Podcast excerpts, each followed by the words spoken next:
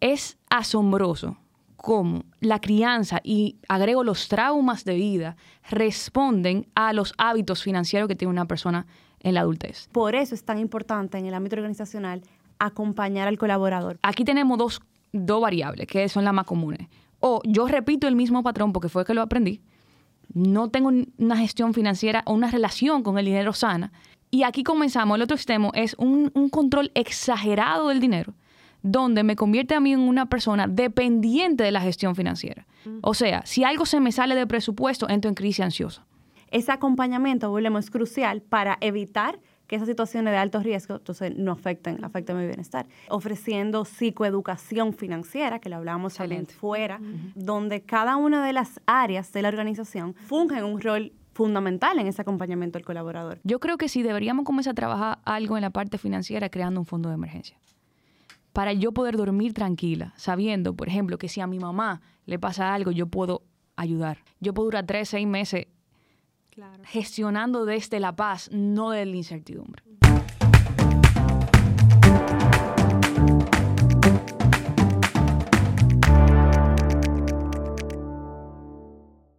Bienvenidos a un nuevo episodio de Menudo Podcast. Hoy hablaremos sobre bienestar, psicología, salud mental y la relación de todo esto con el ahorro y las finanzas personales. Nos acompaña en este menudo episodio Mónica Mejía, psicóloga clínica, y Tamely Boden, subgerente de Clima y Cultura Organizacional en APAP. Bienvenidas, Mónica, Tamely.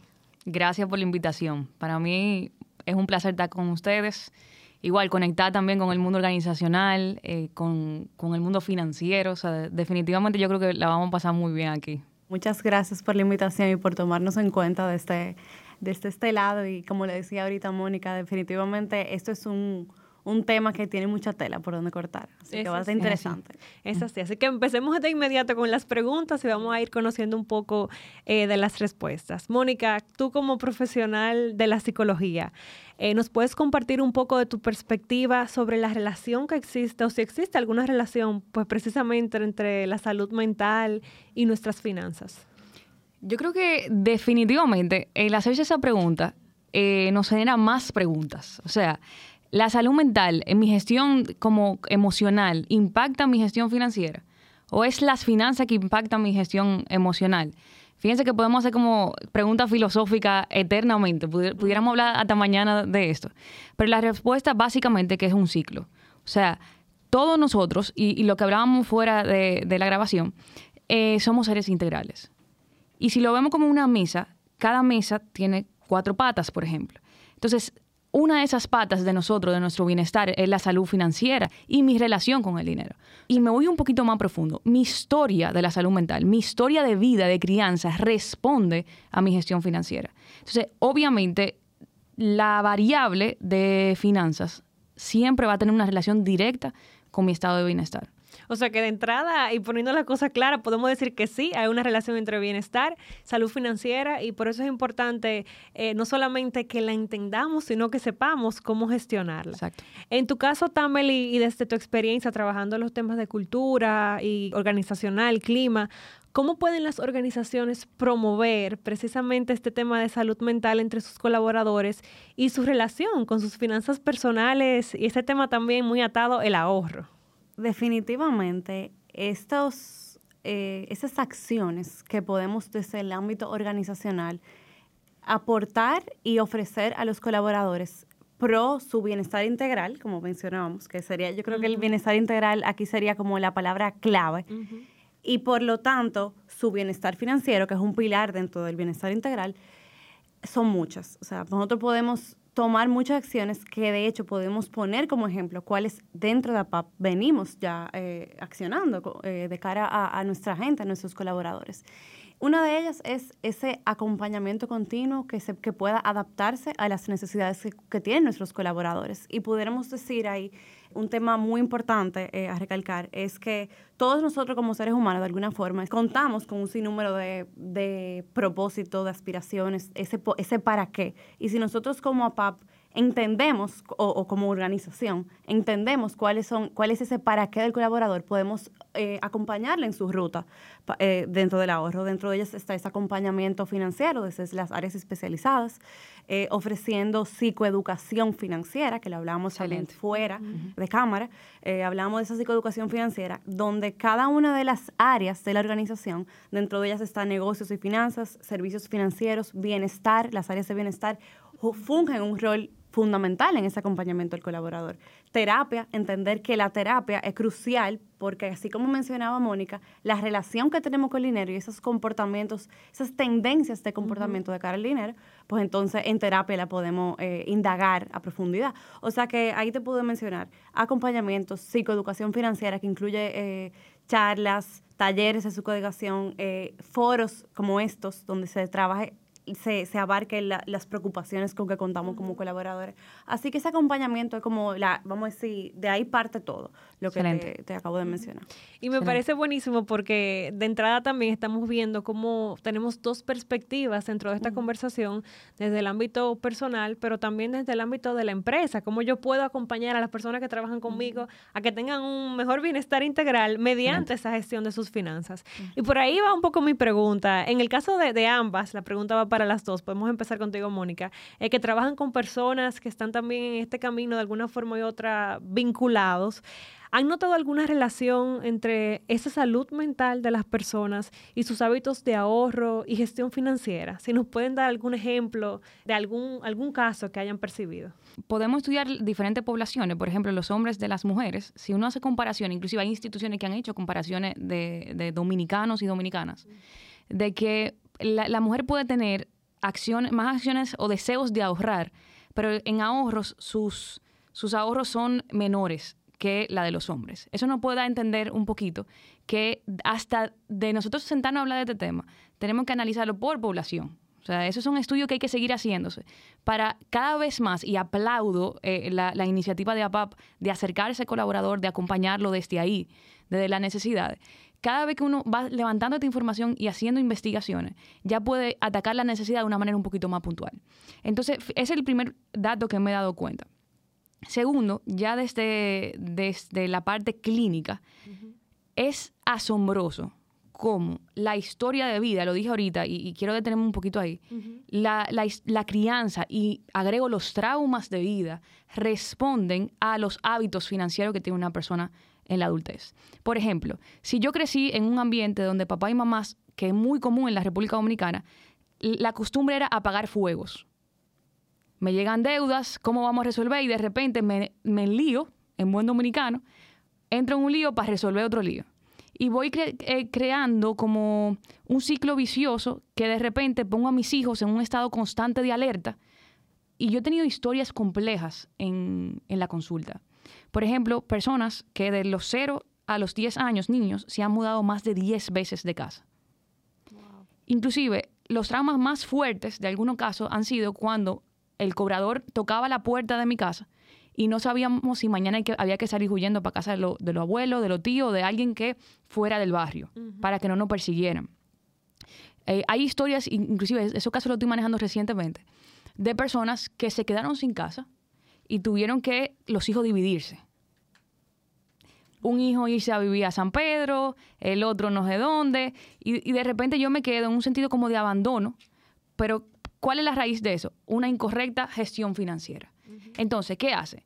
Aquí tenemos dos, dos variables que son las más comunes. O yo repito el mismo patrón porque fue que lo aprendí, no tengo una gestión financiera o una relación con el dinero sana, o me voy al otro extremo. Y aquí comenzamos, el otro extremo es un, control exagerado del dinero, donde me convierte a mí en una persona dependiente de la gestión financiera. O sea, si algo se me sale de presupuesto, entro en crisis ansiosa. Y hay algo que tenemos que eh, también establecer sobre la mesa. El estrés financiero, perdón, el estrés crónico está muy relacionado al tema depresivo y ansioso y las personas que padecen estrés crónico tienen un 30% de probabilidad de caer en depresión. Y cuando nosotros estudiamos la población dominicana, parte del estrés crónico son la deuda pendiente que tienen. Entonces, fíjense cómo todo se va alineando una cosa con la otra. Si nosotros en la adultez, respondiendo un poquito a la pregunta, los hábitos de nuestra gestión responden a qué tanto nosotros hemos sido no quiero usar mucho la palabra trauma para no asustar a la población, pero sí, o sea, ¿qué tanto hemos sido traumatizados en nuestra historia que nos hace actuar desde la herida en dos polos opuestos? O un sobrecontrol que me hace a mí ser dependiente de un presupuesto y no tener ningún tipo de flexibilidad. Y caigo en ansiedad, en depresión cada vez que eh, viene una crisis financiera. O segundo, eh, repito los mismos patrones de la infancia, que es apagar fuegos, esa cultura de, no tengo un fondo de emergencia, no tengo un orden financiero, pero si se me apareció unos tenis eh, que yo creo que me van a calmar cualquier estrés que pase en el trabajo, pues eso lo compro porque eso me calma. Interesantísimo esos datos que mencionas, porque justamente nos recuerdan por qué es tan importante no tomar este tema a la ligera. Estamos hablando de un tema de, arraigado al núcleo familiar, al bienestar no solamente personal, sino de nuestras familias y que puede tener repercusiones hasta de una generación a otra. Exacto, de generación en generación. Excelente. Totalmente. En tu caso, Tameli, desde el punto de vista organizacional, ¿algún ejemplo o alguna situación que, que reafirme que sí, que hay una relación marcada entre ambos temas.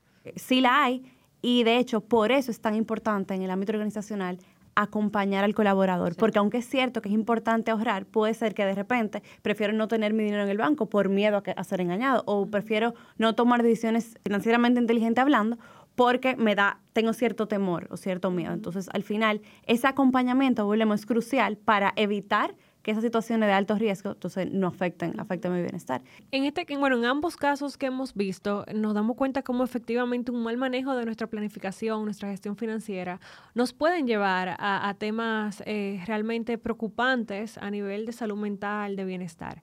Pero en el caso de, de personas que ya están llevando alguna, alguna situación de salud mental o de ausencia de bienestar, eh, que tenga alguna relevancia o que tenga algún impacto en su vida, ¿cómo pueden, manejando esta situación que ya tienen, al mismo tiempo fomentar buenas prácticas de finanzas personales? O sea, ¿cómo puedo yo lidiar con una situación emocional y también hacerme cargo de este tema tan importante como las finanzas personales? Excelente. Eh, yo quiero responder esa pregunta desde la psicología clínica y desde, desde el ámbito de la psicología, o sea, poniéndome lo lente aquí como terapeuta. Mira, yo creo fielmente que lo que hablábamos ahorita, bueno, voy a, voy a parafrasear algo que tú acabas de decir. Cuando me hago consciente puedo cambiar. La conciencia es el primer paso. Y para hacerme consciente yo tengo que hacerme preguntas. Primero, ¿cómo está mi relación con el dinero? Pero no me puedo quedar ahí. Inclusive en, psicología hay una técnica que se llama la flecha descendente. Seguí haciéndome preguntas hasta llegar a la raíz. ¿Por qué yo tengo que compensar vacíos emocionales a través de compras, por ejemplo? Cuando yo voy a hacer alguna compra que me lleva a mí a un ciclo vicioso, puede ser compra de comida, puede ser compra de sustancia, esto es un sinnúmero de. O sea, el, dinero puede detonarnos a nosotros o darnos información de múltiples conductas de, de riesgo, que si adicción a sustancia, a la comida, eh, eh, compras compulsivas, y solamente estamos hablando de gestión financiera. Fíjate, fíjate todo lo que una persona puede estar atravesando en crisis emocionales. Pero hay algo que yo creo que es más común, y me voy a enfocar en, lo común, que es compensar a través de decisiones eh, de compras o de compra en general el estrés crónico y el vacío emocional. Entonces, más que irme por la parte de, ok, ¿qué, yo puedo hacer para mejorar mi finanzas? Yo quiero irme por la parte, cómo yo puedo sanar la raíz. Y en primer lugar, sea para las dos cosas, tema financiero o tema de buscar raíces, buscar ayuda. Porque cuando las raíces de, estas creencias están tan impregnadas en nosotros, porque vienen de papá y mamá, porque vienen de, desde muy pequeñito, es muy complejo uno darse cuenta solo. Tú nada más recibes la consecuencia. Por ejemplo, ¿cuál es, ¿cuál es una consecuencia? Que de repente alguien se quedó sin trabajo en la casa y no teníamos un fondo de emergencia. ¿Qué tú haces? Por ejemplo. Tú te estás dando cuenta de que oyendo este podcast, por ejemplo, cualquier cosa que ustedes puedan, eh, eh, material que se pueda subir, o tú como en esa parte organizacional hablarle a, los empleados, y de repente se dan cuenta que están llenos de deudas y que eso no, a mí no me deja dormir. O que cada vez que llego a mi casa lo que se habla son de problema económico. Entonces, eso son como una radiografía, como un examen que nosotros vamos pasando y decir, yo no estoy bien emocionalmente. Si yo no estoy bien emocionalmente, vuelvo y repito, tengo que buscar la raíz. Entonces, mi respuesta comienza ahí. O sea, permítete buscar ayuda para conocer de dónde viene esto. Y ya luego comenzamos un proceso de transformación con el, eh, con la relación con el dinero. Que ahí sí yo siempre recomiendo buscar una consultoría financiera. Y tú dirás, oye, pero si tengo lío eh, eh, eh, financiero, ¿cómo yo puedo buscar una consultoría financiera? Porque eso cuesta. Bueno, es la mejor inversión. Es como si estoy mal en salud mental, si tengo una depresión, ahora tener que pagar psicólogo, pero tú quieres salir de ahí. Entonces, el primer paso es tener conciencia de qué momento de cambiar. Y que esto es un tema generacional. Que lo que yo hago hoy va a impactar a mis generaciones. Segundo, buscar ayuda. Y tercero, ahí un poquito en la parte financiera. Yo creo que sí deberíamos comenzar a trabajar algo en la parte financiera creando un fondo de emergencia. Para yo poder dormir tranquila, sabiendo, por ejemplo, que si a mi mamá le pasa algo, yo puedo ayudar. Que si alguien, ojalá no pase nunca, se queda sin trabajo en mi casa, yo puedo durar tres, seis meses gestionando desde la paz, no de la incertidumbre. Claro, eso te da una tranquilidad que te permite hacerte cargo de otras cosas. Exactamente. En tu caso, Tameli, viéndolo desde la perspectiva ya organizacional, no solamente las empresas, pero también los emprendedores que manejan personal, ¿cómo pueden ayudar a sus colaboradores a manejar esto que menciona Mónica del estrés financiero eh, y, promover también la educación financiera que les permita pues hacerse cargo, eh, tanto a nivel de bienestar como a nivel financiero?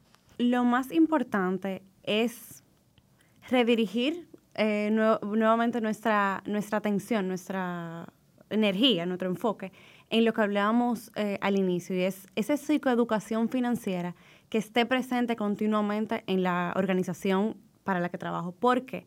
Porque, como bien indicaba Mónica, el primer paso es la conciencia, es hacernos conscientes. Es si yo como, como empleador, ¿verdad? Soy consciente de las necesidades que están, están presentando cada una de mi gente, o claro, no es que yo voy a estar consciente de todo lo que colaborador, sino que el, desde el liderazgo, estar consciente de que mi colaborador está teniendo una situación puntual que eh, desde la empatía, desde ese acompañamiento, esa redirección, entre, si hoy no estoy siendo productivo porque estoy teniendo una situación eh, de, de, estrés en mi hogar, pues entonces es probable que eso me esté detonando falta de productividad, falta de desempeño, falta de rendimiento laboral. Entonces, de ser así, volvemos a lo mismo que acompañar al colaborador de que sea consciente de su situación y que pueda buscar oportunamente un acompañamiento, ya sea eh, a nivel de consultoría financiera, a nivel psicológico, psicoterapeuta, a nivel de descanso, en que mira, tómate el día para que tú puedas solucionar las situaciones familiares, personales que estás presentando.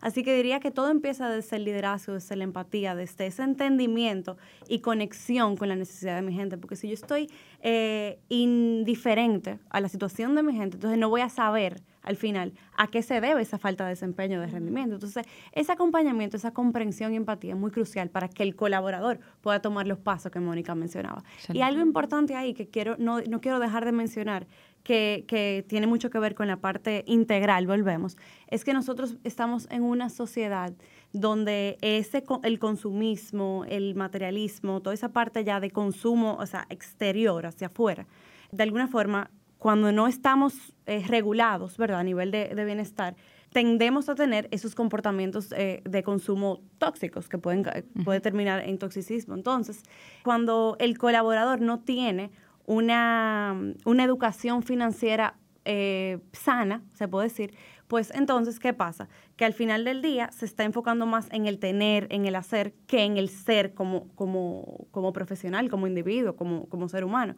Entonces, al final, esa parte también del ser, de que el, colaborador identifique sus motivadores, su, su, su, propósito dentro de la organización y hacia afuera, pues le hace un ser humano también mucho más eh, estable, se puede decir. Entonces, reforzar mucho ese ser para que pueda dar hacia afuera y no en tener y tener, tener que se transfiere en, esos hábitos no saludables de, de, compras compulsivas. Como decía Mónica, a hacernos conscientes y hacernos preguntas. E, en esa misma línea también de lo que dice tener, de tener, pues también uno escucha eh, mitos, memes, reels que dicen, ah, bueno, sí, es muy fácil, es muy bueno hablar de dinero cuando, cuando a alguien no le falta. O yo, no importa que aunque esté llorando, pero no es lo mismo llorar en una mansión que llorar eh, eh, en mi casita.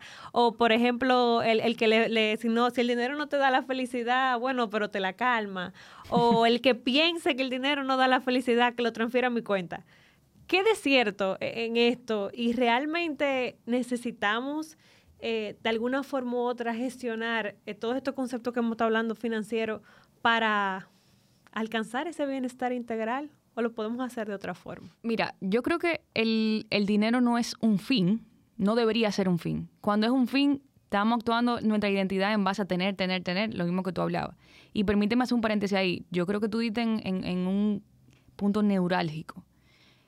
Ustedes pueden, como, en- estoy hablando en ámbito organizacional, pero a, a la vez, no, no, en mi parte también clínica, nosotros podemos trabajar gestión finanza sin ni siquiera tocar la finanza, sino trabajando con identidad. Eso impacta todo de manera integral. Cuando no trabajo identidad, entonces me quedo, me quedo corta. Porque fíjense lo profundo de la finanza. Así como lo profundo hasta de... Podemos hablar un día, por ejemplo, de, de la, de la alimentación. También me demuestra tu identidad.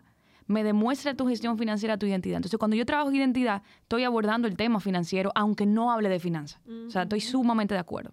Entonces, volviendo a, a la pregunta, definitivamente el dinero no es un fin, pero sí es un medio. Y aquí nosotros no podemos tapar el sol con un dedo.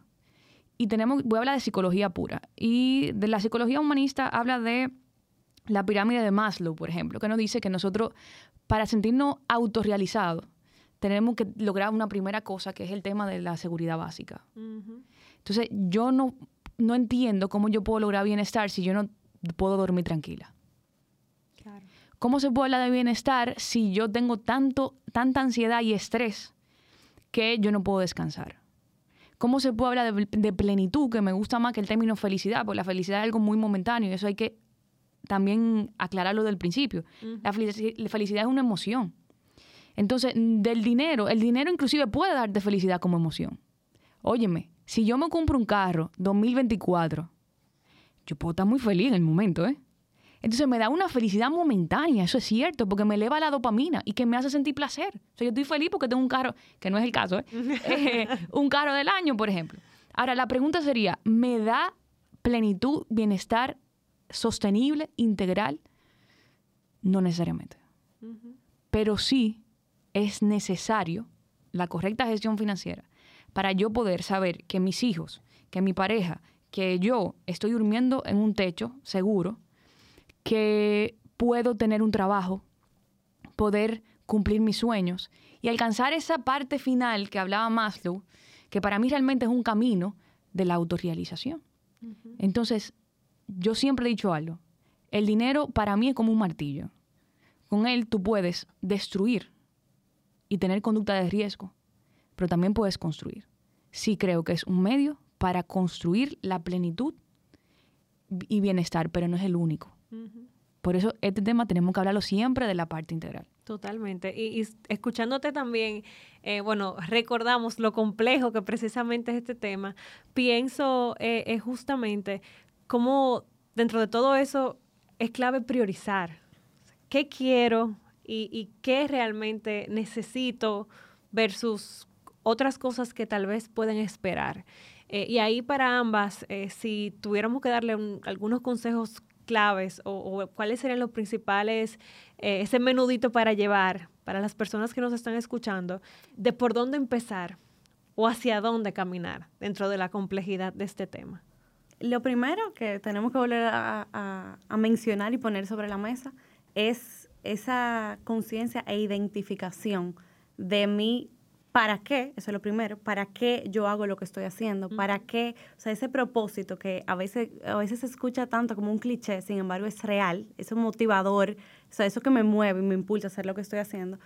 ¿Por qué? Porque cuando ya yo identifico ese para qué, pues entonces eso me da información relevante para yo accionar y, toma- y planificarme y, y priorizar eh, aquellas necesidades principales. Dos, entender definitivamente, eh, ahí lo comparto con Mónica y es una realidad, de dónde vienen, a qué, cuáles son mis tendencias de comportamiento de cara al dinero. Ya sea, eh, ya sabemos, y, y es así, Mónica, lo comparto contigo, de que nosotros podemos tener esa tendencia a ese exceso compulsivo de compra o esa tendencia o esa aversión al riesgo que me- no me deja ni siquiera llevar el dinero al banco.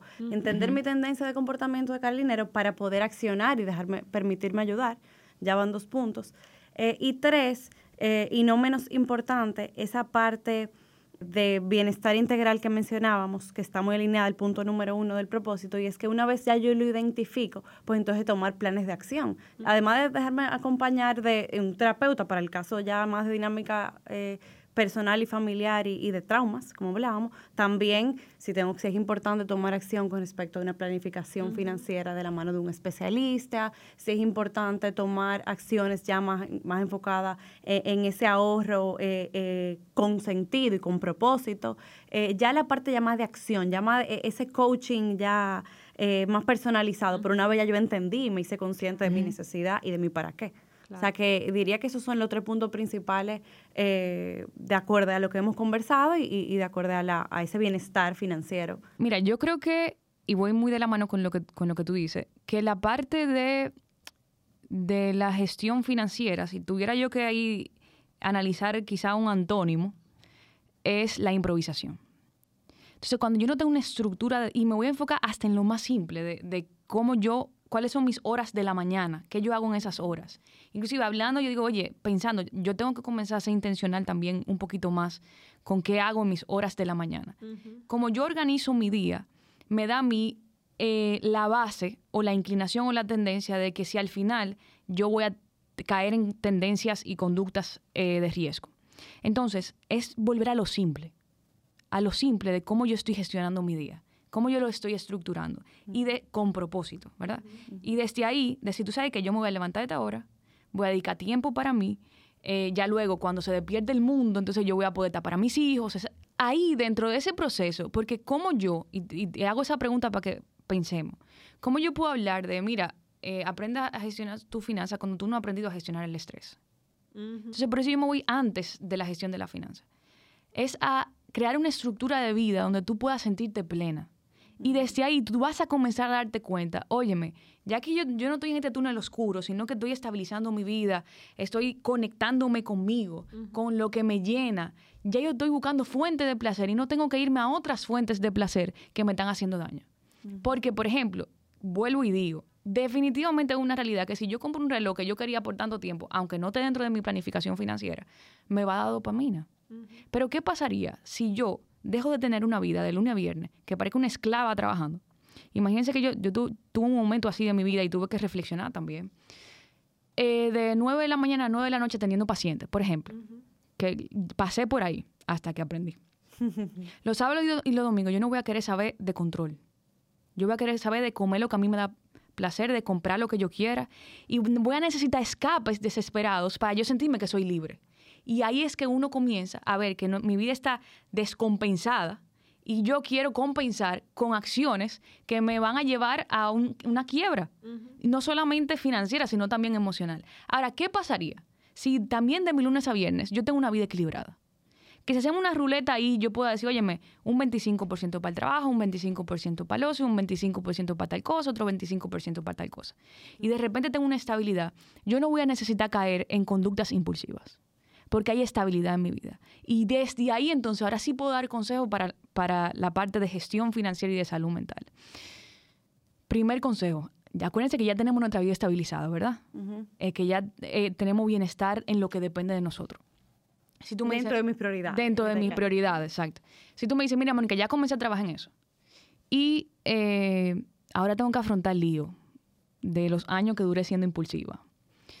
Primero yo te diría, voy a repetir lo mismo que tú dices, busca ayuda. Cuando yo confieso que no puedo sola, ni quiero poder sola, eso me libera. Y no me hace vulnerable eh, de esa vulnerabilidad que pensamos debilidad, sino que esa vulnerabilidad yo la transformo en fortaleza. Y de repente ya comienzo a aprender porque otra persona me está acompañando. Y tercero, yo puedo tener toda la ayuda del mundo, pero si no tengo voluntad, lo mismo pasa en un proceso terapéutico, yo como terapeuta no puedo hacer nada. Entonces la voluntad de cambio, dejarme llevar por los expertos. Y ahí tú tienes tu fórmula mágica para comenzar a transformar algo que yo le llamo así, un llamado generacional.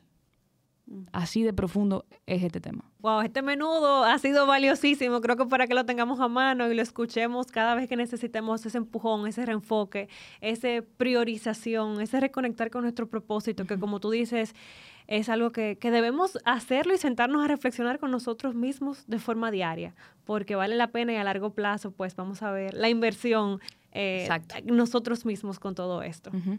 Ahora quiero que pasemos a un segmento especial donde cada una pues compartirá una anécdota justamente relacionada a todo esto que hemos hablado de salud mental y ahorro.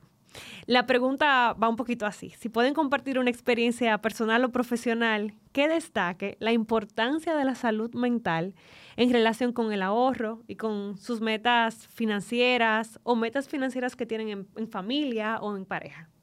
Bueno, yo, creo que mi historia de vida, y yo puedo pensar en pacientes y demás, pero voy a hablar con, de lo más propio, que es mi testimonio. Yo creo que crezco en una familia de una mamá soltera, eh, donde era la única que trabajaba.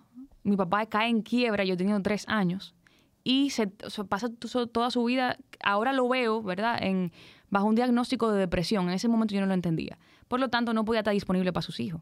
Entonces vemos una mamá que tuvo que echar para adelante en buen dominicano con tres hijos, que ella se tiene que convertir en una workaholic, básicamente, para poder salir adelante. Yo recuerdo eh, mi infancia como un no puedo. O sea, no podía estar el cumpleaños porque no tengo ni siquiera ropa o, regalo, entonces no voy a ir. Pero también recuerdo em, todo el tiempo estar, por eso lo, decía ahorita así, con, tanto, tanta eh, emoción y emotividad, mejor dicho. Eh, recuerdo una crianza, yo amo a mi mamá y la admiro bastante, pero de apagando fuegos. Imagínate, poco sueldo, tres hijos y sin ningún tipo de apoyo. Yo no conocí en ningún momento la planificación financiera. Pero también vi que cuando había crisis fuerte, imagínense, trabajaba en, una parte gubernamental, cada cuatro años había una incertidumbre que eso era horrible. Entonces, ella, viendo tanta eh, eh, tensión en la casa, decía, señores, vamos a pedir pizza. Y para mí era demasiado emocionante pedir pizza. Ahora lo analizo, no era momento para pedir pizza, era momento para ahorrar. Entonces, si me pongo me sigo analizando, cuando yo tenía encuentros con mi papá en la infancia, todo era una gastadera, pero nunca me pagó el colegio. Pero era para compensar el poco dinero que tenía, entonces él lo quería gastar en cosas recreativas, de dinero, y de, comida y demás. Y ahora yo viendo y decía, oye, pero ¿por qué ese dinero no fue a comprarme los zapatos que yo necesitaba para ir al colegio?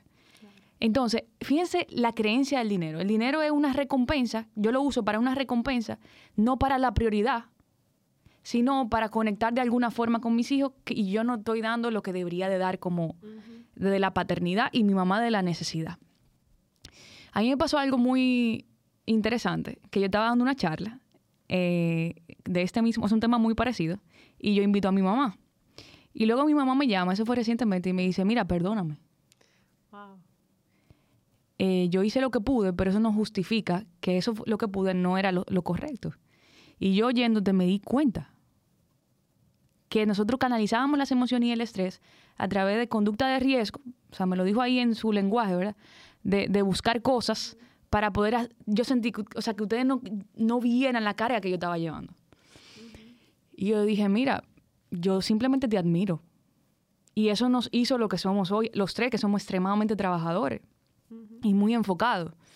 ¿Por qué cuento ese testimonio? Porque primero estoy hablando de una madre que se dio cuenta a través de una charla de, las, de los patrones financieros y que lo pudo confesar y llamar y pedir perdón y, yo quiero hacerlo diferente. Segundo, que mm, también me di cuenta que yo estaba repitiendo el mismo patrón y ahí yo tuve que hacer conciencia y buscar ayuda. Y también me puedo dar cuenta que, mm, por ejemplo, mis hermanos pueden que caigan en un patrón opuesto y también tuvieron que buscar ayuda para no ser... Porque uno, ajá, para nosotros hacer un proceso de regulación y decir, espérate, vamos a construir un punto medio. Y lo tratamos en esa forma de, al diseño y personalidad de cada cual tratando de construir un punto medio. Nos recuerda también que a veces no es la falta de, deseo de querer hacer las cosas bien, sino tal vez falta de, esa educación financiera o de poner, llamar las cosas por su nombre para poder, bueno, tener ese bienestar integral a largo plazo. En tu caso, Tamel, ¿alguna anécdota, ya sea de, pareja o de trabajo o alguna otra cosa eh, que nos puedas compartir con relación a este tema? Claro que sí, mira, eh, aquí pudiera, mm, a modo de resumen y también eh, acciones específicas que desde la organización podemos aportar para los colaboradores. Uno de ellos es webinars y conferencias continuas respecto a, la educación financiera en el hogar, en la familia y de hecho conozco una práctica sumamente interesante que es guardando pan para mayo, guardando pan para las fiestas. Eh, ¿Por qué? Porque muchas veces cuando reflexionamos continuamente sobre esos temas, pues podemos justamente eh, entender cuáles son esas reflexiones que quizá no estamos teniendo en cuenta en la, en la actualidad y que podemos en mi familia pues aplicar. Entonces yo diría que esas conferencias continuas, no doy una conferencia hoy y se deja ahí, no. Eh, conversaciones y conferencias continuas sobre diferentes temas eh, de educación financiera. Esa es uno. Eh, otra acción que lo mencionamos hace un rato, pero yo diría que, que me gustaría dejar al, al, público oyente es siempre tener en cuenta ese acompañamiento dentro de la organización. Si lo estás recibiendo, aprovecharlo, ¿verdad? Porque está ahí, solo está en tocar la puerta necesaria para permitirme ayudarme. Una vez que me hago consciente, como mencionábamos, asistir a mis sesiones terapéuticas, eh, si entiendo que tengo alguna situación eh, eh que, resolver con respecto a mi comportamiento con el dinero. Y cápsulas, que de hecho lo, hablábamos, cápsulas eh, enfocadas en, en, finanzas personales que me puedan permitir pues tener una cultura y un hábito de ahorro. Esas cápsulas de especialistas eh, en, el área, en, los temas. Yo diría que, que apoyarnos de esos, de esos espacios y de esas herramientas que en, en las organizaciones muchas veces damos y no necesariamente aprovechamos. Pero aquí, aquí el llamado es permítete acompañar y aprovecharlo una vez que está ahí, tú sabes. Totalmente. Eh, bueno, muchísimas gracias, Tamel y Mónica, por esta interesantísima, menuda conversación sobre todo este tema tan interesante y complejo a la vez de la gestión financiera, el ahorro y cómo esto está atado con esa salud mental y ese bienestar integral que todos de alguna forma u otra pues buscamos y estamos en constante construcción. Gracias de verdad por compartir anécdotas, recomendaciones y todo lo que conversamos en el día de hoy. Gracias a ustedes por la invitación y me encantó oír toda esa iniciativa que tienen para sus colaboradores. De verdad que lo aplaudo. Bueno, gracias por el espacio y por la invitación. Gracias, también a todos los que nos escucharon en este episodio. Recuerden seguirnos para más consejos sobre cómo cuidar tu salud mental y tus finanzas. Hasta la próxima.